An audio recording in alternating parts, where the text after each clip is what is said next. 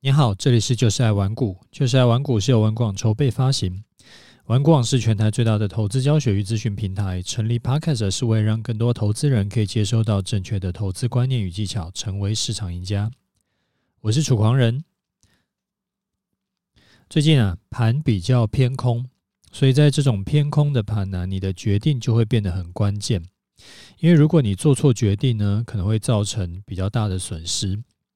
我原本是要跟你讲别的主题的啦，但是因为最近的盘势啊，以我的经验，很多人会开始做一些危险的举动，所以我临时决定改成先讲这个重要观重要的观念给你听。最近因为盘势跌很快嘛，然后融资也持续在杀，融资的跌幅呢已经低于大盘跌幅了。那台积电啊、联发科这种人们眼中的好公司，也分别跌了四成、五成之多。所以就开始有人忍不住手痒要接股票了。我跟你分享一下，我之前遇过比较惨烈的空头是这样子的。啊，年代太久远的那个时候，我年纪还小，听说一九九零年那一次是最惨的。那我就以我经历过的两次最大的空头来跟你分享。一次是两千年的网络股泡沫。一次是二零零八年的金融海啸，两千年那一次啊，它是从一零三九三跌到三四一，跌幅百分之七十，这个是大盘跌幅。二零零八年那一次是九三零九跌到三九五五，跌幅是百分之五十七。这两次比什么欧债危机啦、新冠肺炎啦。还有二零一五年的，我也不知道是什么原因造成大跌的，可能是这个大陆股市大跌，或者是呃欧股大跌，反正那那一年就莫名其妙跌了三千多点。就是这几个这种崩盘式的下跌啊，其实都比不上前两个。我刚刚讲两千年跟二零零八年那次那两次的那个跌幅要更惨啊？为什么嘞？因为这两次啊。都是跌到十年线以下了以后，再往下跌个几千点，然后中间遇到反弹，然后又跌个几千点。像二零零八年九三零九打下来，跌到七千多点的时候，就开始反弹，平台整理了好一阵子，啊，没有什么再跌喽。市场上很多人都以为要打底转多了，结果没想到七千点往下又再跌了三千点。两千年那个时候也是一零三九三跌下来，跌到大概六千点上下的时候，以为有撑，很多人进场就抢反弹。啊，国安基金也是进场护盘，后来发现六千点撑不住，跌第二段，最后又跌了两千多点才到低点。你不要想说两千多点好像也还好，那个是六千点的两千多点，跟现在的两千多点完全不一样。六千点的两千多点是四成多。所以说跌幅是非常大的。那换成现在的指数大概是什么状况？就好比说，可能是一呃一万八跌到低跌第一段跌到十年线附近，十年线大概在呃一零九零零附近嘛，然后再从一零九零零再跌四成，那就跌到六千五百点去了。这就是为什么两千年跟两千零八年会这么惨的原因。我记得在一百九十集我要教给我儿子的简单投资技巧里面就有讲过，大盘跌到十年线以下就可以开始买进了。当时就有一些酸民跟我说：“诶，怎么可能跌到十年线了？”结果两个多年两个多月后啊，我们距离十年线真的就只剩下大概两成的空间就会碰到了。所以金融市场里面真的是没有什么不可能的。好，我们说回来，我为什么说今天一定要赶紧跟你分享一个重要观念呢？因为现在开始已经有一些之前高档有逃掉的人开始在接股票了。接股票不是不行，你要做好功课，这档股票的应有价值是多少？所以应有价值以下叫做买点，买点以下皆为买点嘛。然后这种投资的钱呢，最好只占你可投资金额的一小，不知道是一小部分还是一大部分啦，反正就看你个人。那不管怎么样，不要 all in。因为如果看错，就还有得救，这是第一个重点。不要 all in 接股票，因为少赚一点，你了不起就是最底下那一段没没没赚到，但是赔钱这个反弹失败往下再一大段的话，这个会搞死人的。啊，这边我再展开展开说一下哈。虽然我说你要先做好功课，说这档股票的应有价值是多少，再来设买点，就是所谓的啊、有一派在讲这个嘛，就是什么便宜价、合理价跟昂贵价这这这种策略嘛。那这时候你其实应该回头问问看自己，为什么这一档股票你觉得它的的，你觉得这一档股票的应有价格是这样子呢？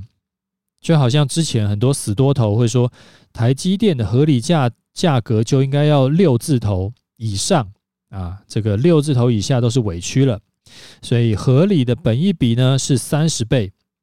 谁告诉你台积电合理本益比是三十倍的？凭什么？好，接下来我们来老人话当年一下，你知道吗？在一九九九年呢、那个时候台股也是大多头。我记得是五四二二涨到一零三九三，那中间有经过一些什么九二一大地震啦，什么什么啊，什么七二九还是七二九吗？反正什么大停电啊什么的，反正后来又又又涨上去到一零三九三了。一九九九年也是一个台股的大多头，当时呢，台积电跟联电并称为晶圆双雄。当时市场上的共识叫什么？叫做晶晶圆双雄的合理本益比是四十倍，只要低于四十倍本益比，就是股价委屈了。所以当时啊，台积电跟联电赚的比较少，股价还是冲到两百二跟一百二。结果遇到隔年就遇到一个大空头嘛，市场发现说哪有什么本合理本益比这种事情，全部是吹出来的。所以台积电呢，就从两百二跌到三十四块，联电从一百二跌到十几块。哦，原来空头来了，晶圆代工其实基本上就只值个六七倍的本益比而已。然后在十七年以后，台积电才涨回到两百二十块以上。那联电更惨，过了二十二年，到今天都还没有涨回一百二。当初其实也没有人想到台积电会跌掉百分之八十五这么多。如果以这波台积电的高点是六八八来算，你知道跌掉百分之八十五是剩多少钱吗？我刚算了一下，是剩下一百零三块。好，第二个重点，如果你要抢反弹呢，就像我刚刚说的，已经跌深了，又开始反转往上了，像两千年的那个六千点。那个就是一个准在在反弹的那个点嘛，那两千零八的大概是六千五到七千点的时候，那大概就是十年线的位置，你可以抢反弹，我没有说你不能抢反弹，但是你这一笔单呢，你既然是要抢反弹，你打定主意是要买低卖高赚价差的，而不是买点以下皆为买点的，你强反弹就一定务必要设停损。然后跌破停损，就一定务必要立刻出场，绝不要想说现在已经很低了，反正就已经够低了嘛，还能跌到哪里去呢？我套住呢，就当做是长期投资好了。长期投资是长期投资，强反弹赚价差是强反弹赚价差，不要混在一起做撒尿牛丸，那个会很危险。你想象一下哦，你买一档股票。一开始进场就是打定主意要买低卖高赚价差的，然后呢，你买了以后，结果它又跌掉四五成，你会不会很崩溃？会不会哭倒在地上？如果贪心想说，哎呀，都这么低了，融资给它买进去，跌四五成刚好会断头在几乎最低点。所以我要讲的重点是，第一个，股票往下跌，没有什么事情是不发。不，没有什么不可能发生的，没有什么合理价这种东西。如果你是买个股的，你自己要非常小心。第二个，跌深了，你要抢反弹可不可以？当然可以，因为有的反弹是可以弹个三成、五成，甚至七成、八成的。但是抢反弹就是你，其实你就是要买低卖高，那你就要设好停损，跌破停损就要认输出场，不要恋战。还记得我之前说过的一句话吗？抢反弹就像抢银行，抢到了要跑，没抢到也要跑。有句话说啊，新手死头部，老手死反弹。那种台积电买在六百多块的那种韭菜，我们就不提了。这次其实很多的内容是针对老手在讲的，或者说你就是我不知道，你也许运气好，刚好在相对高点的时候，你把股票有清空。那抢反弹其实没有什么问题，抢反弹不是什么罪恶的事情。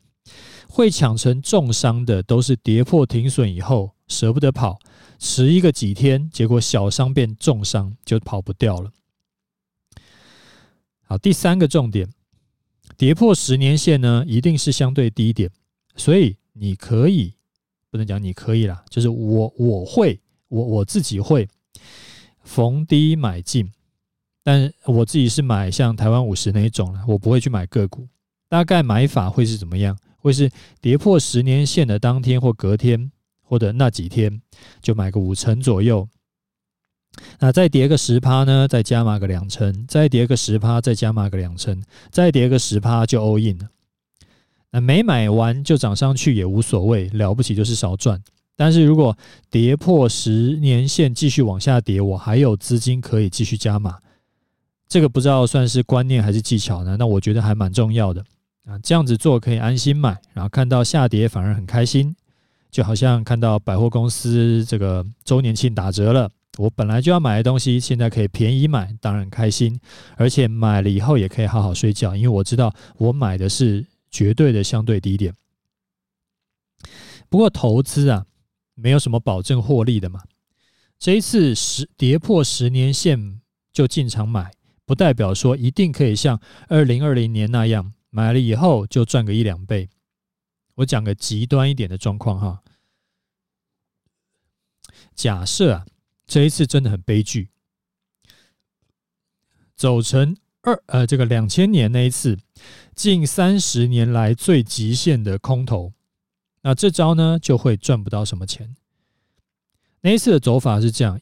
万点跌下来，十年线在六千五百点左右，后来跌到最低点是三四一一嘛，反弹上来到六四八四，又跌回，又跌回四零四四，才往上涨到七一三五，然后就一直在五千多点到七千多点之间整理。如果是这种走法，那几年大概。诶，如果是买台湾五十的话，大概就每年只有三趴左右的配息收益而已。当然，后来二零零七年又涨到九千八百，诶，九八零九吗？还是九八多少？那时候也是有，也算起来也是有赚了。那这个这个是有可能，如果遇到一个比较极限的状况，呃，这个几乎是最差的情况了。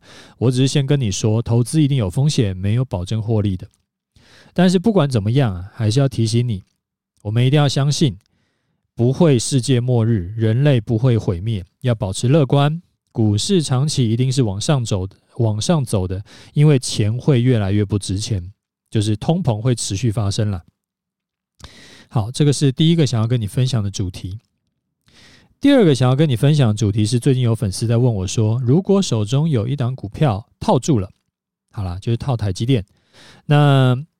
呃，可是他手中呢还有闲钱可以摊平，问我说，如果是现在的价位进场买，是不是可以这个降低风险跟降低成本？就是问我建不建议这样做了。我觉得啊，这个是很多人都在想的，甚至已经正在做的事情。但是我觉得有更好的做法。怎么说嘞？第一，台积电现在几乎几乎是每天都还在创新低了。那就代表底部还没出，还没出现。我说台积电的底部还没出现，那现在去猜底部呢就很笨，因为你可能今天买，明天就套住了，那越套越深。我昨天才跟我们家哥哥说，有赚钱的单子加码叫做加速获利，赔钱的单子就代表说你做错了什么事，逢低加码你就加速毁灭。所以第一点就是因为很明显。台积电还不知道底部到底在哪里，现在进场摊平呢，其实我觉得不是最好的这个选择。好，第二个，谁说分散风险就要买同一只股票的？现在很明显就是大型全值股很弱嘛，外资每天在卖卖卖，因为就那个看大盘就知道了，每天就是狂跌嘛。但是也有一些中小型股票，因为之前已经被杀过，先杀了一波，它被杀很深了。近期呢，业绩可能也有成长，所以它明显就走势会比较强，而且外资手上也没什么这种股票，所以它要杀还杀不到它。那与其说你投钱到那种天天破底的台积电去摊平，不如你投钱到那种已经止跌回升的股票，反正都是加码，你干嘛不选强的股票？这其实也是沉没成本的盲点。很多人都会想说：“哎呀，我这档股票套牢了，我就要继续摊平这档股票。”但其实投资不是这样做的，你要评估资金要投在哪里才有最大的效益，而不是说因为我这档套住了，所以我就只能继续买这档。明明人家就每天在破底，你干嘛还要去买它？你就想嘛，如果你原本手中是没有台积电的，你还会想要买它吗？诶，很可能不会哦。那既然这样的话，你就把头抬起来，不要就是眼睛死盯的那档股票，你把头抬起来看看别的更强的、更有机会的股票，用别的股票赚的钱去补你这一档账面上亏的钱。其实这也是我一直在跟你讲的观念，就做股票，我们不要压单只。甚至是不要只做股票，你要有不同的操作策略，甚至不要只有顺势操作策略，你还有被动投资，就是那种买了就摆着的策略，这样子才可以有效的分散风险。你也不用担心说一档股票崩跌就把你弄死。沉没成本不是成本，这句话连我儿子都已经会背了，所以说我希望你也可以把它记住。做任何事情呢，都要想想到说，我现在立马。这件事情我就停损掉，会不会更好？我的时间跟资源投继续投入在这里是值得的吗？还是应该要投到其他的地方会更有效益？控制自己那种就是既然已经做了，那就闷着头继续做下去的冲动。我知道忽略沉没成本是很反人性的，但是很多人一辈子平庸啊，他就是做到累死。然后也没有什么成就，其实很多时候就是因为他无法忽略沉没成本的关系。好，那我们今天有讲了好几个主题嘛，如果你觉得对你有帮助，也欢迎你分享给你的亲朋好友，你可能会改变他的人生。我跟你讲，因为现在真的是很多人的人生面临了一个就是非常重大的抉择期，他有时候是。他不知道可以这样做，所以他就闷着头去做了一个错误的决定。所以你分享你像这一集，或者说你之前觉得很有收获的那一集，给你的朋友听，你真的会拯救他的人生啊！然后也如果觉得对你有帮助，或者你朋友觉得有帮助，麻烦来我节目给个五星，留一下新的感想给我啊。好，那我们接下来来看一下听众的回馈。呃，第一位听众他说：“楚达您好，常在上下班通勤的时候收听您的节目，谢谢楚达长期经营这个地方。无论投资理财的观念、近期趋势分析，甚至您与小孩子的这个亲子互动，都让我收获良多。EP 二一二啊，在讲这个赔钱 VS 好公司股票这一集听起来很有感受。护国神山过去耀眼的光芒，让很多的投资散户失去了戒心。这半年走势，相信很多散户的。”啊，眼镜都被跌破了啊！如果没有适时停损，一定是受伤惨重。二零二二年这种盘跌往下的趋势可能还会很久。希望所有投资人都可以做好风险控管，安然度过。再次感谢楚大用心经营这个频道，我会继续支持，也祝福楚大和家人二零二二年下半年一切顺心。好，收到了，谢谢你的支持哈，也祝你全家都一切顺利。好，再来一位听众，他说：“楚大好，二呃，小弟是二零二零年刚刚加入股市的小菜鸟，很庆幸当时在自己三十岁生日的时候买了终极系列的课程，以及加入社团当做自己的生日礼物。看看周遭朋友在这阵子都陷入了沉默循环，都不怎么聊股票市场。括号有航海王两百块买二十张，站在高岗上的前辈。”有存台积电从平均成本六百多块无限摊平的同学，还有玩币圈用程式交易逢低就捡捡到满仓的学弟，我都有分享玩股网跟楚大的 Podcast 给他们，没想到还是变成这个样子。啊，现在也不知道怎么鼓励他们。好在都没有人开杠杆，就是套好深。啊，线下就只能苦干实干，努力在存本金喽。然后看着自己啊，不止一个策略在执行，动态平衡的策略，今年总共也只亏损了十趴左右。终极波段账面上持续获利持有中，啊，整理整体资金并没有什么损伤。跟朋友聊到的时候，都像在幸灾乐祸。看着标普五百创下十五年新低，总算体会到在市场中好像活着才是最重要的。P.S. 最近感觉楚大好像录节目录到有点乏力，请楚大不用自己给自己压力。呃，或许可以请玩过网团长们来聊天，这样子水一期节目，或者是读书心得分享。括号杂讯似乎还没讲完，虽然那本根本是论文。呃，最后想请问楚大，如何保持心态正面？如何练习正念思考呢？小弟周遭某些友人好像快不行了，觉得世界要毁灭。好，呃，恭喜你哈，在三十岁生日那那那个时候啊。很有智慧的选择了一个投资自己这个最棒的礼物。像我最近跟朋友吃饭呢，如果不是他主动提，我也不会主动提股票，因为身边朋友也不是都能身这个全身而退的，也有蛮多人是赔了几百万上千万的。所以我如果跟他说这次股灾下来呢，我过得挺好的，他应该就是圈圈叉叉。那你这一次能够全身而退，真的是应该恭喜你。因为你其实就已经站好了赢家的位置，怎么说嘞？呃，假设哈，你跟你的朋友去年本金一开始都是我随便讲两百万好了，那你现在呢？台股已经跌了四千点之后，你还有两百万左右，但是你的朋友可能从两百万变成只剩下五十万了。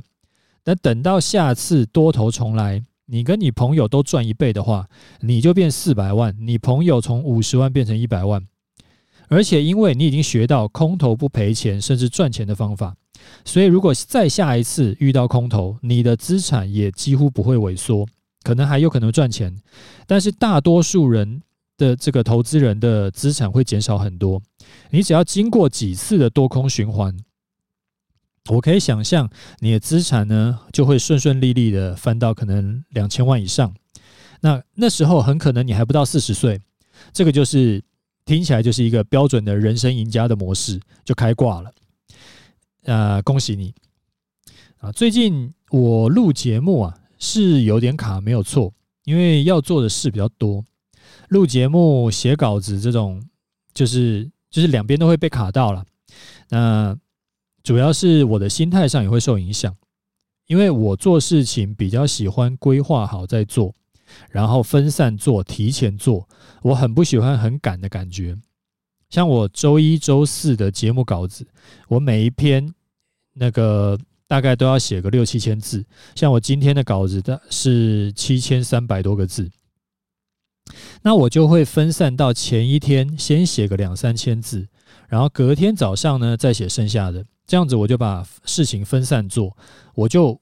不会有什么特别的压力，因为反正我做累了，我就可以先去休息。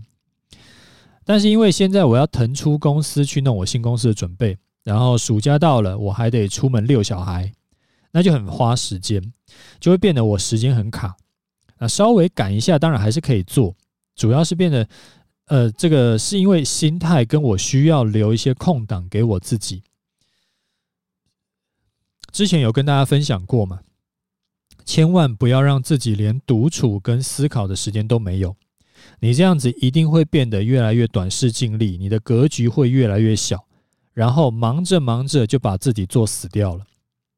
好，最后来回答一下你的问题哈，你说要如何保持一个就是正面的心态？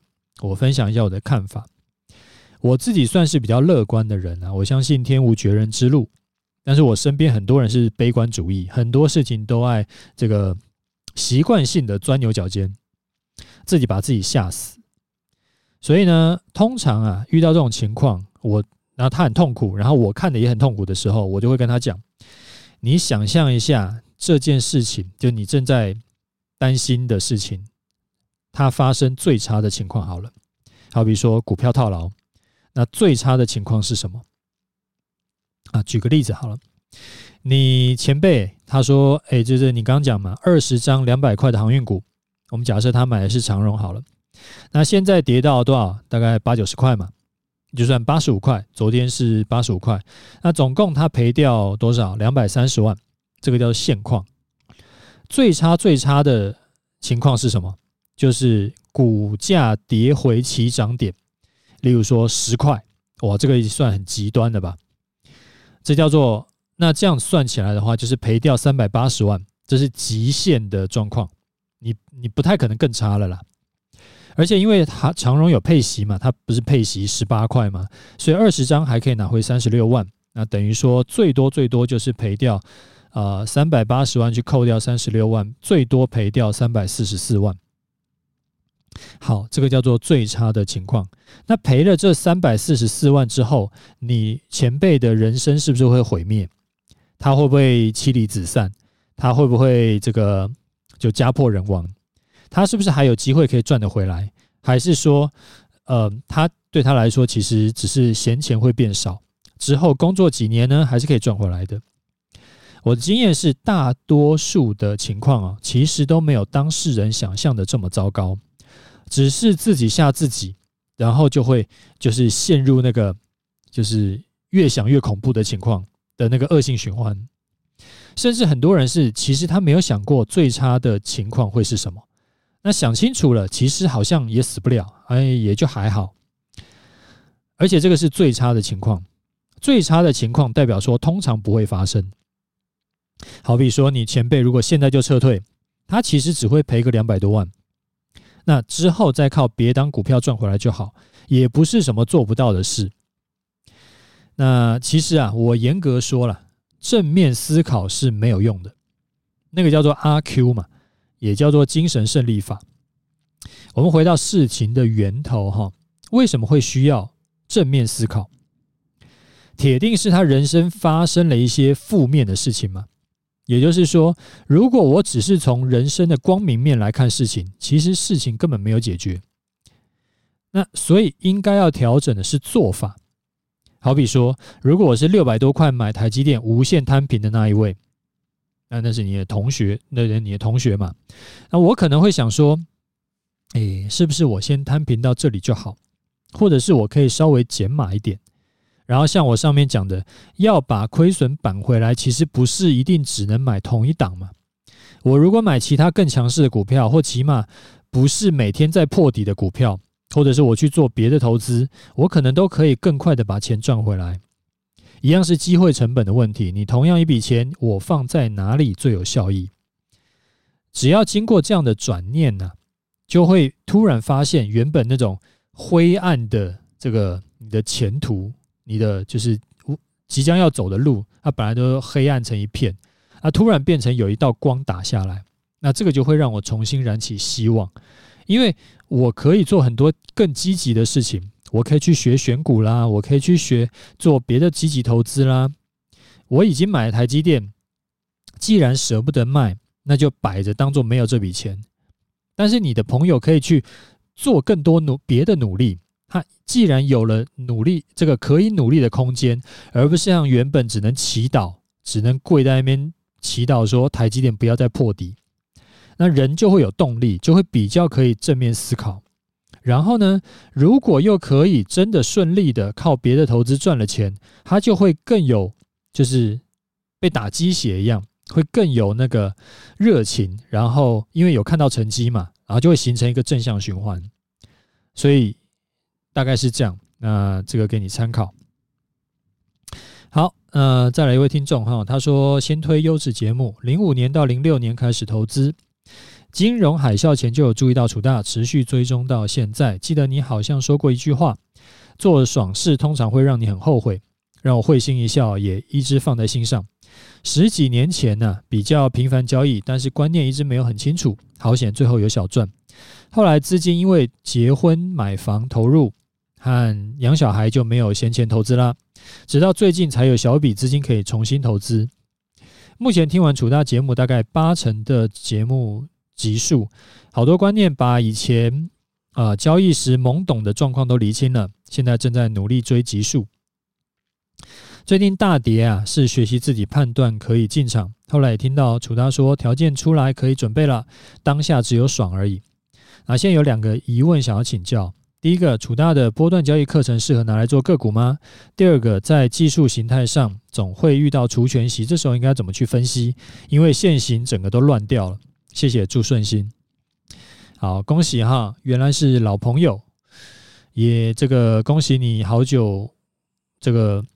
可以感受到自己投资经投资的功力有成长。好，回回答一下你的问题。第一个，波段交易课程适合用在个股吗？答案是有的股票可以用，有的股票不能用。因为台股有一千七百档，股性天差地远，有的每天狂飙，有的每天破底，那有的可能半年一年都不动，那有的可能一天三十万成交量，那哎三十万张成交量。有的可能三天一百张，或者说一天十张而已。所以世界上没有一个方法可以同时适用于一千七百种完全不同的这个这个股票的的的的方法了。所以我这套策略啊，主要是根据大盘的情况弄出来的，跟大盘比较贴近的股票呢，就可以适用。就算不能直接套。也是稍微微调就可以了。好，第二个，你可以到玩股网每档股票的技术分析页面，它都有还原全息的功能，所以就没有你说的那个问题了。好，那如果啊，你先听到现在，你有想要再就是你有什么想要听的主题，或者是你有什么问题呢？你都可以私讯或留言给我。我会尽量回答你，那不是一定要是投资的问题啦，其他的东西我也可以分享一下我的看法给你参考。好，最后我们来看一下盘势哈，上一集说的盘势分析呢，基本上完全不用动，可以直接再讲一次一模一样的，所以呢，我就不浪费时间了。你如果想听的，自己去上一集 EP 二一二再听一下。那再提醒一下，如果你手中股票套很深，你砍不下手的。我还是推荐你去听一下一百二十四集节目，里面有讲到，如果你手中股票套很深的要怎么处理。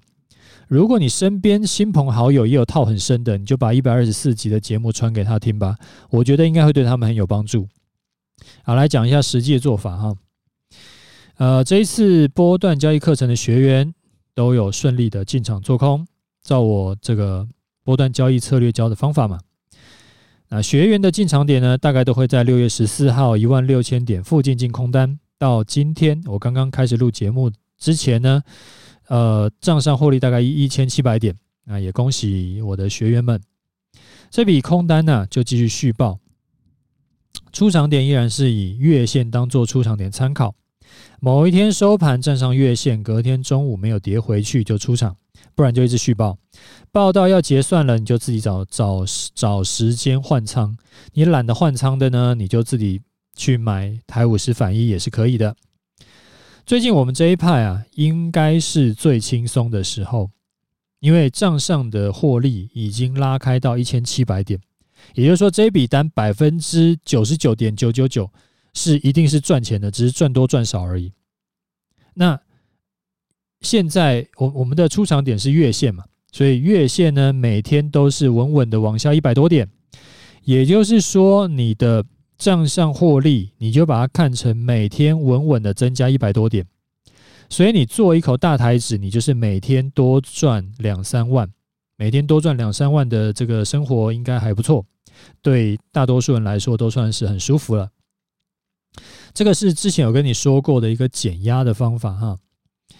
账上获利拉开以后啊，你就不要盯着每天的盘势上上下下去看那个你设为出场条件的月线变化就好，因为月线的变化它每天往下，它比较平缓，而且比较可预期，就没什么意外的话，明天应该也是往下一百点了。所以这叫可预期嘛，然后它不会一下突然跌个四百点，一下涨个四百点这种事情，所以你的压力就会减轻很多。压力就是来自于不可预期，拉压力就是来自于这种暴涨暴跌，然后失去控制感，你压力就很大。那你也不会说，呃，因为用月线来看反正它就是每天这样子跌跌跌跌跌，你也不会一直想到说，哎呀，看到今天反弹就想说我的账上获利又变少了，那这样你的被剥夺感就会很重，好不好？那今天节目就先讲到这里，OK，就这样，拜拜。